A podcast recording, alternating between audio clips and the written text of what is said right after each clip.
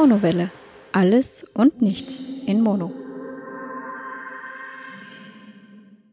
Hallo und herzlich willkommen bei der Monowelle. Heute gibt es wieder eine Filmreview. Das mache ich wieder nicht alleine, sondern auch die Stefanie ist wieder da. Ja, hallo auch von meiner Seite und schön euch wieder begrüßen zu dürfen. Kurz vorab wieder eine kleine Warnung, das ist wieder Teil des Testballons. Die meisten Filmreviews werden dann so passieren. Auch diese Folge ist im Auto entstanden. Auf die letzte Folge gab es jetzt keine großartigen Widerrufe, eigentlich gar keine. Dementsprechend ja, werden wir weiterhin mal dabei bleiben, es sei denn, ja, was weiß ich, die Downloadzahlen brechen ein und es kommen doch Hörer auf uns zu, die meinen in den Blut und die Ohren. Heute geht es um Kong. Das ist ja so gefühlt der 117.000. Film mit einem riesengroßen Affen was man vielleicht vorab wissen muss, warum das für, für Kinogänger doch eine wichtige Geschichte ist. Kong war im Endeffekt die erste Figur, die rein fürs Kino geschaffen wurde. Heißt keine Figur, die quasi ja, aus einer Romanvorlage kam, sondern rein für Hollywood gemacht wurde. Quasi dementsprechend Kong immer so ein bisschen Filmgeschichte, zumindest seit den 30ern halt, seitdem es die Figur gibt. Jetzt der neue Regisseur, der sich in das Ganze wagt, den man jetzt noch nicht großartig kennt. Wir werden zu Anfang wieder einen kleinen spoilerfreien Teil machen, wobei, also viel zu spoilern geht es an einer anderen Stelle so oder so nicht. Trotz allem danach dann wieder einen Spoiler-Teil, da auch wieder wird vorher die Warnung, dass ihr im Zweifelsfall abschalten könnt und dann später weiterhören könnt, wenn ihr den Film gesehen habt. Oder ja, wie auch immer. So, Stephanie, spoilerfrei. Kong, worum geht's? Um einen großen Affen auf einer Insel, um es ganz kurz zu sagen. Na, wir haben eine Expedition auf eine Insel, was man vorher sieht, weiß ich, glaube ich, gar nicht genau. Ich, ich wusste im Grunde nur noch und konnte mich nur noch daran erinnern, dass wir einen riesen Affen sehen. Ja, Kong ist klar. Im Endeffekt beginnt der Film eigentlich im 1944, Ende des Zweiten Weltkriegs. Ein amerikanischer Pilot und ein nicht näher spezifizierter asiatischer Pilot stürzen über eine Insel ab gehen dort quasi in kämpferische Handlungen über oder weiter. Und ja, mehr oder minder Cut, ohne jetzt großartigen Spoiler zu machen. Wir sind dann in 1973, die Welt gerade mehr oder minder ja, am Weg in den Weltraum, mehr oder minder. die Mondlandung ist schon hinter uns, aber erste Satelliten werden ein Thema. Der Kalte Krieg tobt, unter Anführungsstrichen, weil es wirklich getobt hat er nicht, äh, zwischen Russland und Amerika. Und im Endeffekt geht es halt darum, die Welt quasi zu kategorisieren und interessante Orte zu finden unter anderem eben die Skull Island, die ist ja auch namensgebend für den Film, wo eben deutsche, ähm, amerikanische Wissenschaftler hinwollen, um diese Insel dort quasi zu erkunden. Ja, ähm, Militär auch wieder eine Rolle. Wie, erklär mal, weil Wissenschaftler haben wir schon. Ja, im Endeffekt dadurch, dass es eine unerforschte Insel ist und man zumindest nichts genaueres von dieser Insel weiß, fordern die Wissenschaftler militärische Unterstützung an. Also ja, aus dem Grund heraus haben wir das Militär mit dort dabei. Da, wie immer, der, der Film bedient sich generell sehr stark Klischees. Ähm, die, die quasi Militärs, die jetzt am Abrüsten aus dem ersten Vietnamkrieg sind. Ähm, die jungen Soldaten natürlich eigentlich alle froh, dass sie nach Hause können, dann nicht ganz begeistert darüber, dass sie nicht nach Hause dürfen. Auf der anderen Seite war auch einen älteren Leutnant, Colonel, auch weiß nicht was, höherer Grad halt, aus der Helikopterstaffel, der eigentlich ganz froh ist, weil er eigentlich nicht weiß, was zu Hause für ihn wartet. Insofern, ja, wir, wir brechen auf. Ähm, bei, Kong, also bei, bei Skull Island angekommen. Die Insel wird quasi von so einem ja, permanenten Gewitter mehr oder minder umgeben. Die Piloten leiten die Wissenschaftler durch diesen Sturm durch, landen auf, wollen auf der Insel landen. Und was passiert dort? Tada! Äh, Kong wartet auf sie, eben der, der quasi König der Insel, der Riesenaffe. So, ohne jetzt weit zu spoilern zu wollen, wie, wie schauen wir aus im Punkt Schauspieler? Ähm, also ich bin eh nicht so derjenige, der großartig Schauspieler kennt. Also schauspielerische Leistung fand ich generell gut, aber ansonsten, ich habe keine Namen im Kopf, es tut mir leid. Ähm, gut, Tom Hiddleston spielt mehr oder minder die Hauptrolle. Das ist ein Ex, ähm, irgendwie britischer Geheimdienst, der in den USA untergekommen ist, sich dort durchschlägt, der aber quasi spezialisiert sein soll auf Fährtenlesen. Den nimmt man mit. Woher kennt man Tom Hiddleston am ersten als Loki aus Thor? Auf der anderen Seite der Hauptwissenschaftler ist, den Namen vergesse ich immer, Tom Goodman, Paul Goodman ja, Goodman, ähm, das ist derjenige, der in Roseanne, den Mann von Roseanne gespielt hat, daher kennen wir wahrscheinlich auch am ersten. Wir haben ganz wichtig natürlich als, als Chef des Militärs quasi oder halt als Colonel-Leutnant, was auch immer. Äh, Samuel L. Jackson, den kennen wir von ja, überall. Der schwarze Schauspieler, der in letzter Zeit in allen Filmen zu sehen ist, allen vorweg natürlich in den ganzen Marvel-Verfilmungen, wo er quasi im Endeffekt der, der, der Chef von Shield ist. Und ja, auch, auch unzählige andere Filme. Ich glaube, jeder kennt Samuel L. Jackson. Auf der anderen Seite haben wir eine junge Fotografin, deren Name mir jetzt äh, partout nicht einfallen will. Ähm, die einzige Dame mehr oder minder in dem Film, die als Antikriegsfotografin auf diese Mission mitkommt, die mir schauspielerisch eigentlich am, am, am besten gefallen hat. Schauspielerisch generell ja, viel zu holen ist hier nicht, weil wirklich viel Story gibt es halt so oder so nicht. Ne? Das stimmt allerdings, weil, ja, ich meine, King Kong wird jedem ein Begriff sein. Dementsprechend, da war noch nie viel Story und. Wobei es dafür in dem Film jetzt, ohne was spoilern zu wollen, es gab ja in dem Film relativ viel davon, trotz allem. In dem Film haben wir keine Story, wieso gehe ich ins Kino? Oder warum sollte der Zuhörer wegen, ins Kino gehen oder nicht? Ja, im Endeffekt wegen der tollen Animierung und der Effekte. Also das, die Bilder sind großartig. Auch da meiner Meinung nach, wir haben Kong schon besser gesehen, äh, zuletzt bei der Verfilmung von Peter Jackson, dem Herr der Ringemacher. Trotz allem war es ganz schön gemacht und gerade wenn man Kong jetzt nicht in Vollaufnahme quasi sieht, den Riesenaffen in Relation mit der ganzen Umwelt, fand ich ihn eigentlich sehr, sehr gut in Nahaufnahmen, sofern man das so sagen kann, irgendwie vom Gesicht, Händen, sonst irgendwas, fand ich eigentlich herausragend. Was das Ganze auch recht spannend macht und das vielleicht ein bisschen tiefer in die Story geht, auf der Insel gibt es nicht nur Kong als riesenhaftes irgendwie Urzeitvieh, sondern es gibt auch noch andere Tiere, die eigentlich so ein bisschen tiefer in diese Story hineinbringen. Da gibt es dann auch den einen oder anderen Kampf. Ne? Allerdings, also da war ich teilweise echt schockiert und wie du ja gemerkt hast, auch ziemlich erschrocken. Wenn Kong im Militärhubschrauber runterreißt, ist das nicht wirklich beeindruckend, zumindest nicht für mich. Auch wenn diese Kämpfe schön gemacht waren und man halt sehr stark die Übermacht dieses Riesenviechs auf, auf die Leinwand gebracht hat, auf der anderen Seite, wenn Kong dann irgendwie gegen, weiß ich was, monsterhafte Spinnen oder Derella kämpft, ist das schon relativ interessant. Letzter Punkt, Bildgewalt, ja, stimmt. Ähm, von, von, ich meine, es ist eher ein unbekannter Regisseur. Hat es dir auch von den Bildern her gefallen oder waren einfach Punkt, wo du sagst, boah, schwierig von, von Bildgebung oder so? Nein, die Bilder haben mir alles sehr, sehr gut gefallen, fand ich beeindruckend ich muss gestehen, King Kong ist sonst nicht unbedingt so mein Thema zum Schauen, aber die Bilder waren echt wahnsinnig gewaltig und toll gemacht. Ich kann mich dem nur anschließen. Also äh, unterhaltsam, schön animiert, auch von der Regieführung her alles recht, recht gut gemacht, meiner Meinung nach. Der Regisseur war zwar offensichtlich ein bisschen in der J.J. Abrams Filmschule, das heißt gerade am Anfang, wo sie auch versucht haben, sehr stark mit Licht zu spielen, irgendwie durch den Sturm durch, dann in die Sonne hinein und dann Kong quasi so im Sonnenaufgang stehend war schon sehr nett. Äh, Lensflares gab es äh, Milliarden, da, da kriege ich immer so ein bisschen Ausschlag. Ist aber jetzt so kleine Nebenkritik, ansonsten war ich eigentlich eher positiv überrascht. Letzter kleiner Punkt im, im spoilerfreien Teil, Stichwort Story, Stichwort Schauspieler.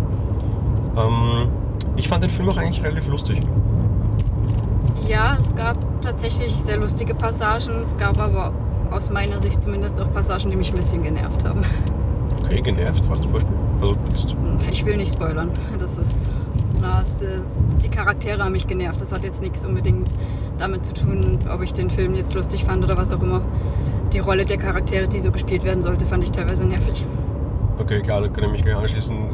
Vorher schon kurz gesagt, der Film wird bedient von, von einem Stereotypen nach dem anderen. Da gibt es keine Rolle, die aus dem typischen Klischee herausfällt oder sonst irgendwas. Da gibt es null Tiefgang. Da gibt es halt den Militär, der halt irgendwie Viet Cong und äh, Kong verwechselt. Da gibt es den Forscher, den nur das interessiert. Da gibt es die Antikriegsfotografin, da gibt es den tollen Helden. Da hast du halt wirklich alles drinnen. Wobei, und da kommt dann der Punkt, wo ich mit den Klischees dann ganz gut zurechtkam, eben er ist relativ lustig und der Film nimmt sich meiner Meinung nach in keinem Moment auch nur irgendwie in irgendeiner Form ernst. Und das fand ich eigentlich sehr, sehr charmant und das, das trägt ihm auch irgendwie Folge, dass man kann den Film auch nicht ernst nehmen. Das wollte ich schon sagen, ja, so ein Film, den kann man nicht ernst nehmen und dementsprechend war das angemessen und wirklich gut, ja. Was ich super schön fand, und da gab es auch eine Szene, wo dann so typisch ein Soldat irgendwie dem, dem großen Tier entgegentritt und irgendwie auf den Helden machen will und so diese typische Tränendrüse-Szene von wegen, ach, geht nach Hause und berichtet meiner Familie und dann so Kamikaze-mäßig dem großen Monster entgegentritt. Das Monster sieht ihn an, kapiert, ist offensichtlich intelligent genug zu wissen, was jetzt passiert, schleudert ihn einfach mit dem Schwanz weg und die Sache ist erledigt und er hatte keinen heldenhaften Tod, sondern ist völlig sinnlos gestorben. Allein, dass sie dieses, dieses, dieses Drama quasi, wo du sonst diese Heldenmachung immer wieder drinnen hast, einfach so komplett wirklich im wahrsten Sinne des Wortes wegfegen und so Edge Badge. Allein das fand ich schon so unheimlich lustig und so, so, also da fand ich schön, weil da haben sie mit den Klischees halt einfach total gebrochen ja, und einfach diese Klischees auch so ein bisschen attackiert, finde ich. Ja, das stimmt. Das waren so Szenen, wo man wirklich teilweise dachte, und die kommen ja auch öfter vor, dass der Mensch irgendeinen Plan hat und das Tier ist dann doch intelligent und tja, war nichts. Das war's mehr oder minder für den spoilerfreien Teil. Kurz noch ein, ein, eine Meinung, eine, eine Wertung quasi, ohne jetzt irgendwie einen Stern oder so ein Quatschstückchen. Ich fand ihn sehr gut und das ähm, sage ich halt, wie gesagt, auch als Nicht-Fan von King Kong eben aufgrund der Bilder, der, ähm, ja, der Art, wie es gemacht ist mit den Charakteren und dass es sich nicht ernst nimmt, sondern auch tatsächlich so lustig ist. Also aus dem Grund heraus fand ich ihn sehr gut. Ja, auch von mir, ich war positiv überrascht. Ähm, ich habe überhaupt nichts erwartet, so maximal vielleicht relativ schöne Bilder, die habe ich bekommen. Es ist halt einfach wirklich zwei Stunden lang und da geht auch wirklich zwei Stunden lang, zwei Stunden lang völlig hirnfreies, hirnloses Popcorn-Kino. Dafür ist es okay, da funktioniert es das ist so der richtige Film, den irgendwie meinetwegen Samstag 22 Uhr nach einem wirklich guten Film oder irgendwie Sonntagnachmittag auf der Couch oder was gucken kannst. Wobei gerade im Kino ist es natürlich auch nicht so schlecht, weil die, eben das Bild ist halt, ist halt schon eine Sache. Wir haben ihn im relativ großen Kino in einem 3D gesehen. Das zahlt sich schon aus. Kann man schon machen, wenn man halt was dafür über hat und jetzt eben nicht die, die übergroße Story erwartet.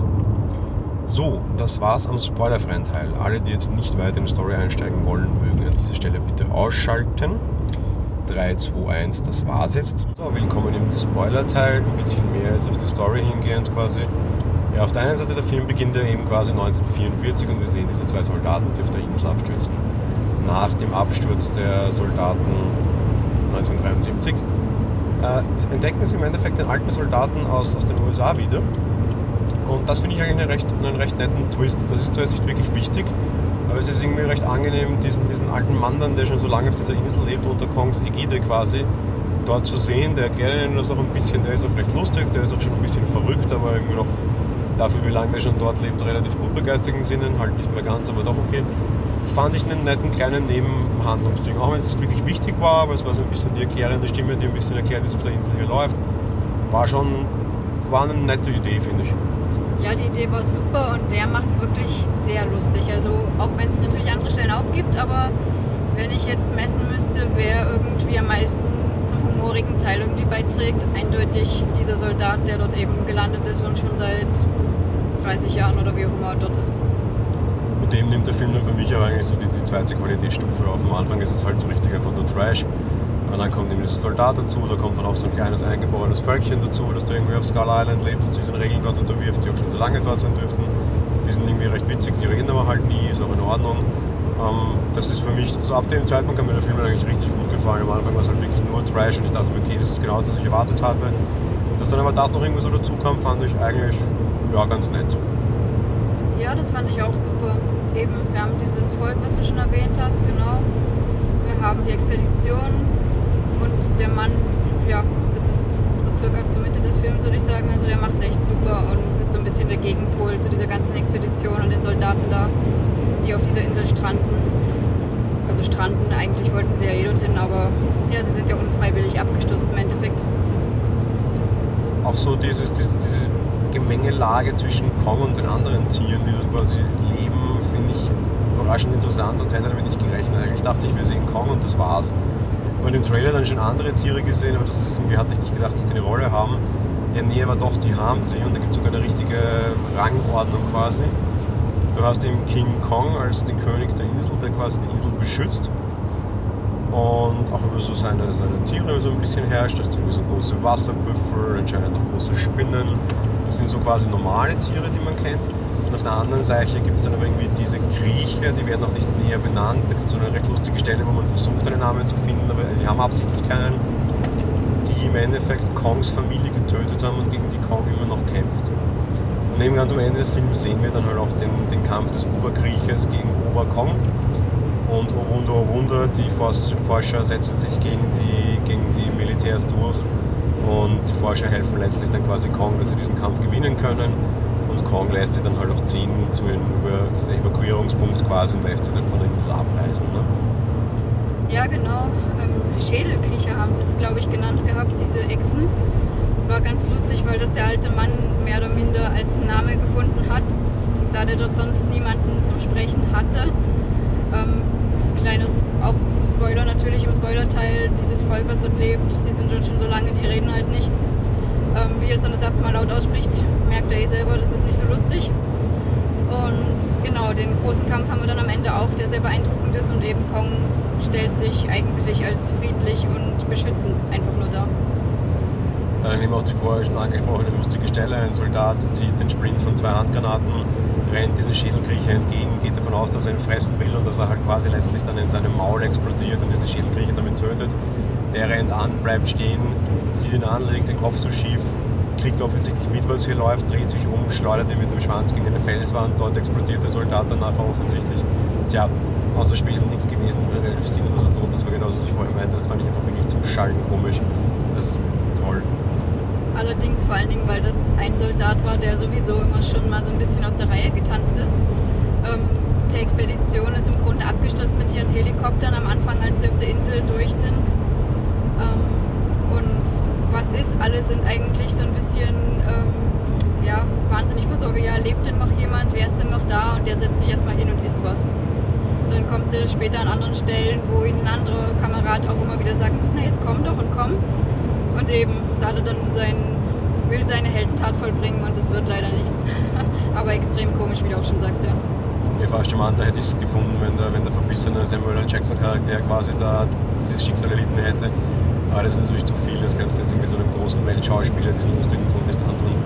Allerdings. Ja. Und es war vor allen Dingen auch der Soldat, der mich extrem genervt hat. Ich meine, ich habe es teilweise verstanden, den Charakter, aber auch wenn man das bei dieser Expedition natürlich eigentlich hofft, dass die überleben, bei dem habe ich gedacht, boah, bitte frisst den bald mal jemand. So halt einfach der aggressive Kriegstreiber, der das Ende des Kriegs irgendwie nicht verstanden hat und halt dann einzige Sinn und Zweck gekommen hat uns angegriffen, wir schlagen zurück, wir töten ihn. Was halt irgendwie gegen dieses Riesenviech absolut sinnlos war. Aber eben Klischee pur fand ich jetzt auch nicht unbedingt schlecht, aber halt nervig mit, mit, mit Ansage und mit Absicht. Richtig, genau, nervig, genau das. Und Zumal er der dann teilweise auch in Kauf nimmt, dass die Expedition nicht ihren Absprung von der Insel wieder schafft im Endeffekt. Weil sie wollen einen Kameraden suchen. Das war okay und das finde ich auch völlig in Ordnung als ähm, Captain oder wie auch immer der Kamerad, wie der Dienstgrad von ihm ist, ich weiß es nicht. Aber ich meine, er ist der Anführer dieser Soldatengruppe, er ist der Chef, er möchte keinen Mann zurücklassen. Alles völlig in Ordnung, das finde ich auch alles immer super. Aber dann war schon klar, weil sie zwischendurch angegriffen worden sind, auch von so einem Schädelspalter, Schädelkriecher, keine Ahnung. Und der, das war mehr oder weniger lustig, da sind sie auch durch so ein ähm, Tal durchgelaufen, wo lauter große Knochen eigentlich schon nur noch rumlagen und werden von so einer Echse angegriffen. Und die rennt ihnen hinterher, sie verstecken sich hinter so großen Knochen der Echse, äh, der Kriecher, der möchte erstmal dahin und schnüffelt da rum, wo sie jetzt sind so in etwa und läuft da rum und auf einmal übergibt er sich. Und dabei kommt ein Schädel raus aus seinem Maul, aus Schnabel, weiß nicht. Und da ist die Hundemarke von dem Soldaten eigentlich dran, den sie suchen. Und trotz allem, eigentlich ist der Grund ja nun vorbei, diesen Kameraden noch aufzusammeln ist der Captain trotz allem nach wie vor nicht davon abzubringen, zu dieser Absturzstelle von demjenigen hinzugehen, weil der Hauptgrund war nicht der Kamerad. Der Hauptgrund war die Waffen, die dort sind, weil er einfach nur versessen und fanat darauf war, diesen großen Affen abzuschießen. Und das fand ich extrem doof und nervig. Und gerade das fand ich dann nicht so schlecht, dass wenigstens rauskam, dass der Hauptgrund eigentlich die ganze Zeit ein ganz anderer war. Dieses ganze No One Left Behind, da, da kriege ich in jedem Film schon immer die Krätze weil ich setze nicht das Leben von irgendwie 20 Leuten noch dazu forschen und Spuren suchen und was ich alles, die militärisch nicht ausgebildet sind, einfach auf Spielen, nur damit ich einen Soldaten, der sich wehren könnte, irgendwie finden kann, weil im Endeffekt riskiere das Leben von 20, die sich nicht wehren können, für einen, der sich wehren kann. Und das, ich finde sowas sowieso Quatsch. Aber ja, das heißt, es sagen. Ja, an, an Spoilerei sonst nicht, nicht viel zu tun und nicht weiter in die Handlung hineinzugehen. Eben, es gibt halt nicht viel. Aber das, was es gab, war okay. Fazit abschließend nochmal, ja, ich fand es in Ordnung. Kann man gucken, zwei Stunden gutes Popcorn-Kino.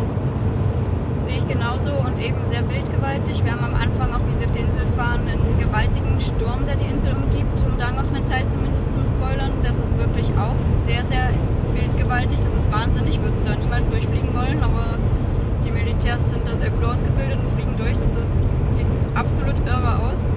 Dann eben die ganzen großen Tiere, die wir dort haben. Und die Insel an sich, also es ist sehr schön, es ist sehr toll gemacht. Kann man anschauen, ja kein Oscar-Film für, für bester Hauptdarsteller, aber für Special Effects könnte es vielleicht sogar reichen. Ja, das war's an der Stelle. Vielen Dank an dich, liebe Stefanie. Vielen Dank auch an dich. Vielen Dank an die Hörer, auch wieder der Aufruf. Lasst ruhig Kommentare da. Einerseits zu eurer Meinung zu dem Film, sofern ihr ihn gesehen habt oder ob ihr ihn sehen wollt. Auf der anderen Seite auch wieder mal eben auch diese Podcast-Folge im Auto entstanden. Ein bisschen, ja, ob das in irgendeiner Form hörbar ist oder nicht. In dem Sinne vielen Dank und auf bald. Auf Wiederhören.